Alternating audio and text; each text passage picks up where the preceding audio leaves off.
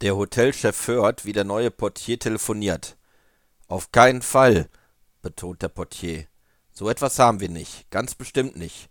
Und kriegen wir auch in den nächsten Tagen nicht. Da reißt der Chef ihm den Hörer aus der Hand und schreit in die Muschel: Natürlich, das haben wir. Und das werden wir auch morgen haben. Und wenn es nicht reicht, besorgen wir Neues.